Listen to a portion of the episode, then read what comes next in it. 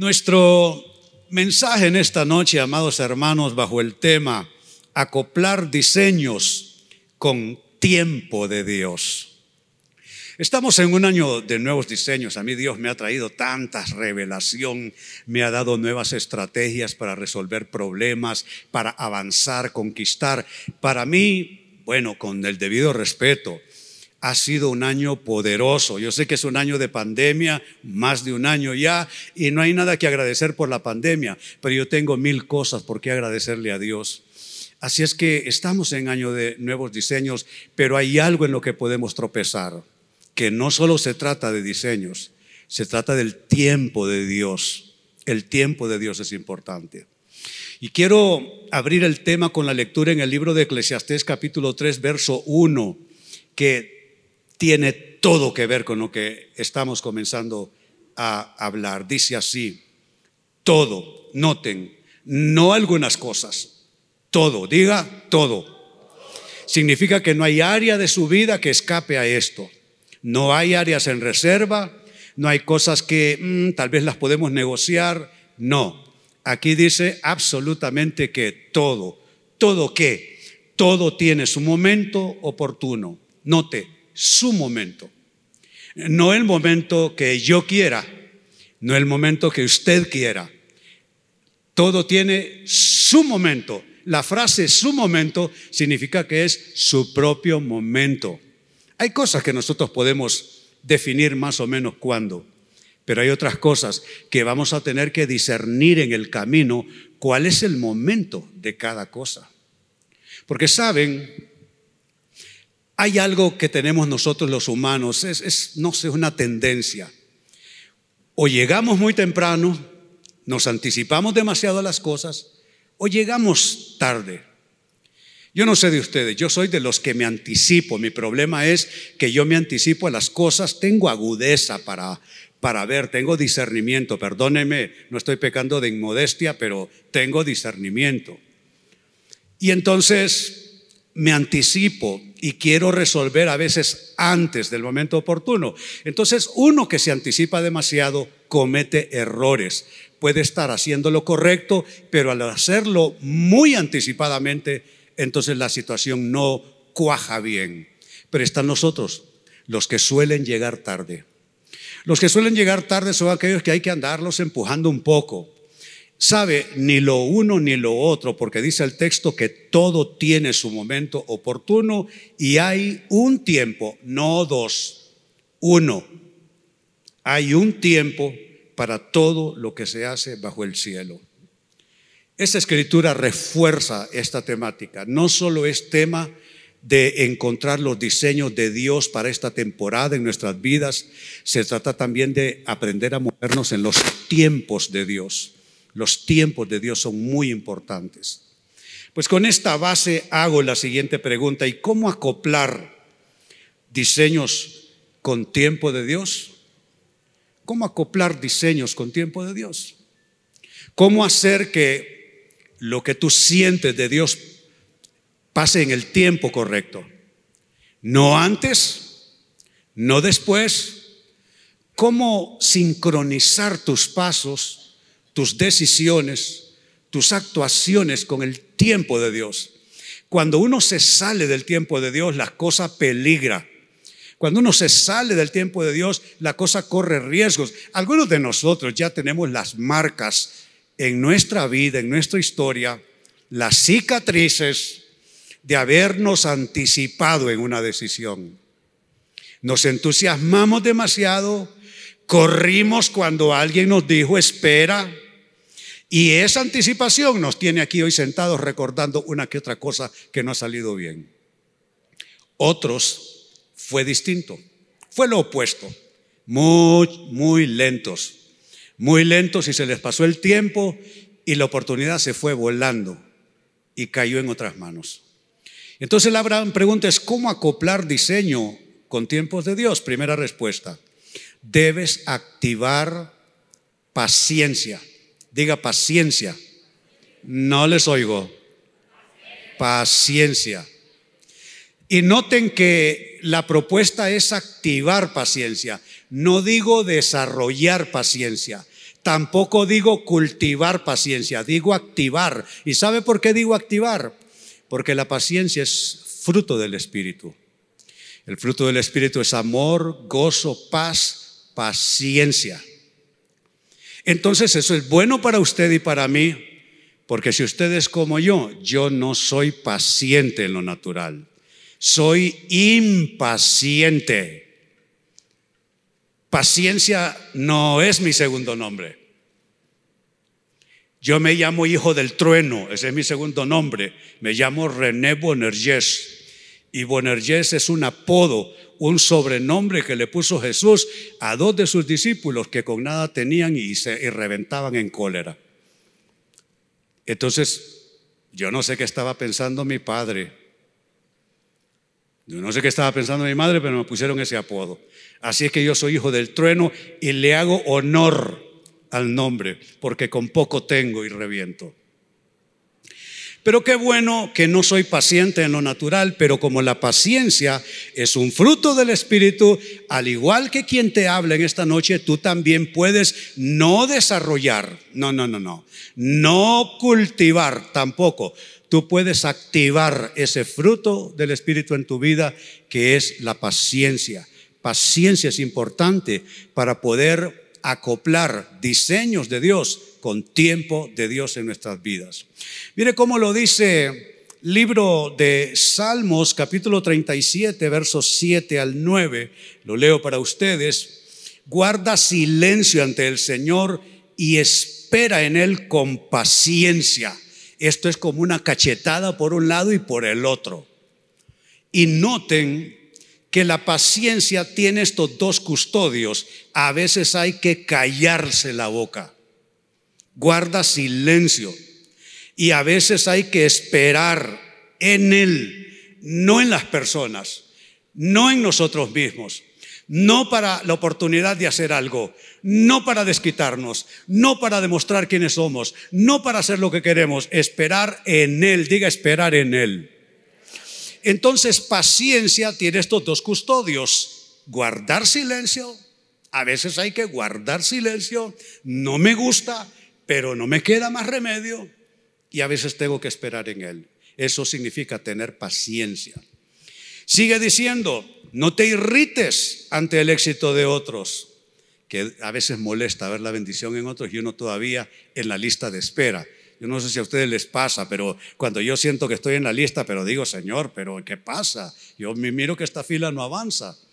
Entonces, eh, no te irrites, dice la palabra, ante el éxito de otros, de los que maquinan planes malvados. Refrena tu enojo, abandona la ira, no te irrites. Válgame Dios, parece que me lo escribieron a mí. Refrena tu enojo, abandona la ira, no te irrites escribieron para mí.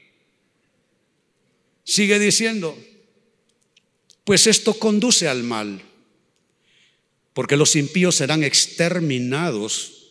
Oiga bien esto qué hermoso, pero los que esperan en el Señor heredarán la tierra.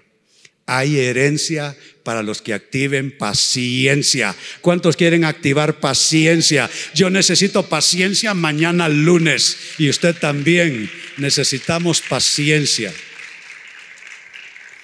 Y mire cómo decía el texto en su primera parte. Dice, espera en Él con paciencia. Revisemos esa frase. Espera en Él con paciencia. Se traduce así en los textos originales, en los idiomas originales. Ustedes saben, la Biblia fue escrita en hebreo, en arameo y en, y en griego, pero no el griego de los eh, clásicos y todo eso, sino el griego koiné, que es el que hablaba el, pueblo sin educación. Pues bien, eh, proviene entonces de la traducción del hebreo kill, que literalmente es, esto es un lenguaje gráfico, literalmente es girar, es decir, retorcerse como quizás está retorciendo una mujer en el momento de parto. Y saben, eso tiene sentido, porque a veces para uno tener paciencia, literalmente uno se está retorciendo y revolcando en su lugar, ¿no es cierto? Uno quiere meter las manos, pero no haya cómo y Dios dice, aguarda, necesitas paciencia. Pues es interesante esa traducción, es el hebreo kill, girar, retorcerse como en parto. En sentido figurado eh, se puede traducir como esperar perfectamente, se puede traducir como soportar y, la paciencia tiene esa implicación, hay que soportar la espera. Es como dar a luz, como parir. Eh, kill también se puede traducir como esperar pacientemente algo y con sumo cuidado. Algunos de ustedes necesitan ese último tramo, esperar con cuidado. Algunos no han sabido esperar, no esperaron con cuidado, esperaron en descuido, esperaron demasiado activos, metiendo mucho las uñas. Necesitamos esperar cuidadosamente. Todo eso involucra tener paciencia. Y si pensamos un poco qué es tener paciencia exactamente, pues paciencia es esto, se los defino de otra manera. Paciencia es la capacidad, amados hermanos, de padecer o soportar algo sin alterarse. Ah, qué cuesta eso, ¿no? Sobre todo la última parte. Yo a veces espero, muchas veces espero, pero estoy alterado. Entonces eso no es tener paciencia. Eso solo es estarse aguantando. Pero no es solo estarse aguantando. tenemos que bajarle el gas y no estar tan alterados. Es algo que el Espíritu Santo puede ir haciendo en nuestras vidas. Y otra definición conceptual de paciencia es esta, es la facultad de saber esperar cuando algo se desea. Esperar, algo que tú lo deseas, lo quieres porque sí, porque sí, porque sí, pero necesitas aprender a esperarlo. Pues esa es la primera respuesta, cómo acoplar diseños con tiempo de Dios. Necesitas activar paciencia. Segunda respuesta, hay algo que debes aprender. Debes aprender a esperar en el Señor. Esto está muy vinculado con el aspecto anterior. Paciencia, esperar en Dios, esperar en el Señor. Una cosa va con la otra. Sobre esperar en el Señor nos dice el libro del profeta Isaías capítulo 40, verso 31. Pero los que esperan a Jehová, note, no es como aquel viejo anuncio. Cuando yo era niño había un anuncio, creo que de, de, de, las sales esas que son para el estómago, el que espera desespera, decía. Un anuncio, claro, hay que haber nacido más o menos los días de Cristóbal Colón, ¿no? Para acordarse de ese anuncio. Pero, pero no está hablando, no está hablando de que el que espera a Jehová eh, se va a desarmar todo, eh, se va a incendiar todo por dentro, eh, se va a debilitar, se va a caer en pedazos. No es eso lo que dice el texto. Dice, los que esperan a Jehová tendrán nuevas fuerzas. Es completamente en, en la lógica humana es absurdo. ¿Cómo es que si estoy esperando me voy a sentir más fuerte? Pues ¿sabe qué? Sí, sí. Si usted espera en el Señor y aprende a esperar en el Señor, usted va a desarrollar cierta fortaleza. Los que esperan a Jehová tendrán nuevas fuerzas, levantarán alas como las águilas. Cuando uno está desesperado, ¿qué es lo que quiere? Alzar vuelo. Yo cuando tengo un proyecto, cuando tengo una idea, cuando tengo un problema, yo quiero alzar vuelo y resolverlo. Nos peleamos a veces con mi esposa porque ella dice, vos no sos Dios, me dice. Y bueno, eh, es un poco fuerte, pero es verdad. A veces uno quiere alzar vuelo e ir a resolver ir uno y meter las manos y ver cómo lo hago porque hay que arreglarlo a como de lugar. Pero fíjese que no, el texto está diciendo todo lo contrario.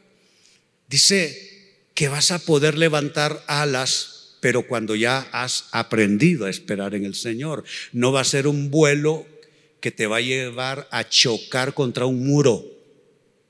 Va a ser para realmente ir a las alturas. Levantarán alas como las águilas correrán. díganmelo a mí. Yo quiero todo para ayer. Pero Tengo que aprender a correr en el Señor.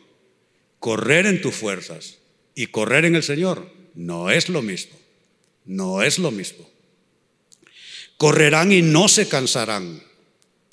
Caminarán y no se fatigarán. Quizá hay, personas aquí que están cansados ahora, en estos días. Se sienten sumamente cansados, se sienten fatigados. ¿Será que has corrido en tus propias fuerzas? ¿Será que has caminado en tus propios recursos y no has aprendido a esperar en el Señor? Y ya que hablamos de esperar, ¿qué es esperar? Definámoslo también. Esperar, amados hermanos, es tener esperanza de conseguir lo que se desea. Eso es esperar. ¿Cuántos tienen esperanza por lo que esperan? Qué bueno, qué bueno. Esperar también es creer que ha de suceder algo, especialmente si es favorable. ¿Cuántos esperan que sucedan cosas buenas? Ay, los demás, no. Ah, vaya. Ah, muy bien. Esperar es también permanecer en el sitio donde se cree que ha de ir alguien o en donde se presume que ha de ocurrir algo. En mis escenarios de vida, yo espero que cosas ocurran y yo sé que es lo mismo contigo. ¿Cuántos esperan que cosas ocurran? Claro que sí. Y, te voy a decir algo y te lo digo en nombre del Señor.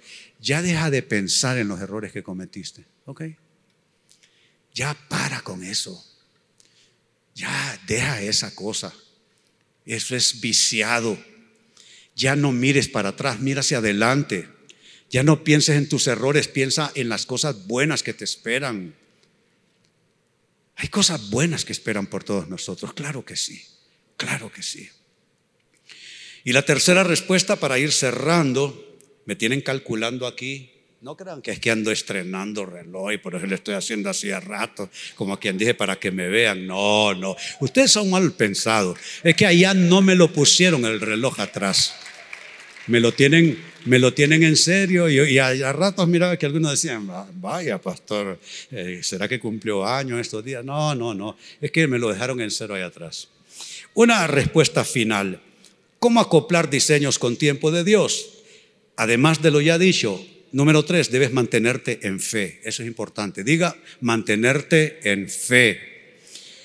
Dice Hebreos 11 y versículo 27, por la fe dejó a Egipto Egipto representa para Moisés su seguridad, su familia en lo natural, en lo espiritual, representa su trasfondo, su educación, la familia real, su estatus social, su nivel, todo eso representa, pero hay cosas que uno deja por fe. Yo en este caminar de CCI, cada cosa que hago la suelto. Cada que hago la suelto y que otro la agarre. ¿Por qué? Porque es de fe también dejar cosas. El problema con algunos de ustedes es que no han aprendido a dejar.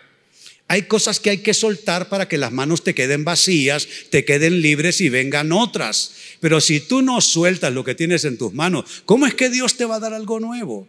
Así es que es importante lo que estamos leyendo. Por la fe dejó a Egipto, no temiendo la ira del rey, porque se sostuvo. Dígase sostuvo es que lo dicen muy misterioso, se sostuvo. O sea, no, díganmelo así, como más natural, se sostuvo.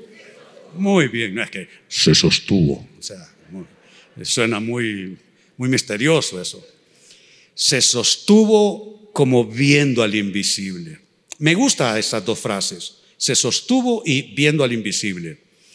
Lo que se traduce como se sostuvo viene de la traducción del griego cartereo, que significa ser fuerte, es decir, ser firme, entre paréntesis, ser paciente, que es lo que estamos hablando, y también ser perseverante. Cuando tú logras sostenerte es que hay una fortaleza interior que se ha construido en ti, es que estás firme, tienes carácter, tienes paciencia y puedes perseverar bien. Y la otra frase poderosa también dice que se sostuvo como viendo al invisible. Lo que quiere decir esto es que la fe de Moisés fue tal que respondió a la guía divina como si Dios fuera visible a sus ojos, como que si hablase cara a cara con Dios. Saben, aprendamos a orar así, hablemos cara a cara con Dios, hablemos con Él como que si lo estamos viendo. como viendo al invisible. O sea, a Dios nadie lo puede ver, pero hablemos con Él como que si lo podemos ver. ¿Cuántos quieren hablar amigablemente, cercanamente, íntimamente con Dios? Claro que se puede. Bendito sea Dios. Entonces hay tres respuestas. Debes activar paciencia, no tu paciencia, sino el fruto del espíritu de la paciencia. Debes aprender a esperar en el Señor y debes mantenerte en fe. Pregunto, ¿cuántos han aprendido algo en esta noche? Muy bien, poderoso es nuestro Dios, poderoso, poderoso es nuestro Dios.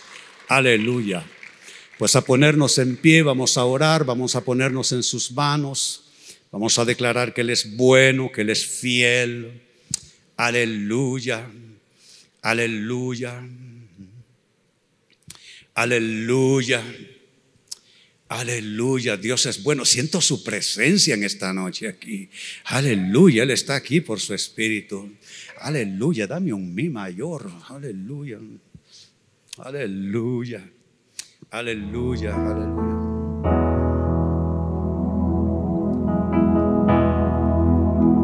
estoy confiando,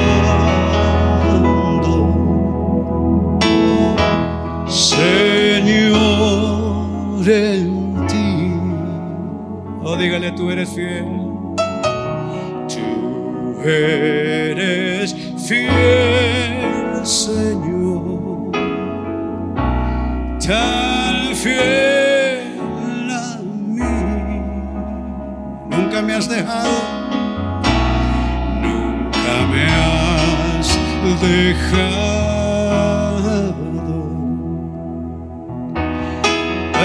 Aunque débil soy, estoy confiando. Señor en ti. Yo sé que no cantamos bien, pero pensemos que cantamos muy bien, digamos, estoy confiando. Así, Señor,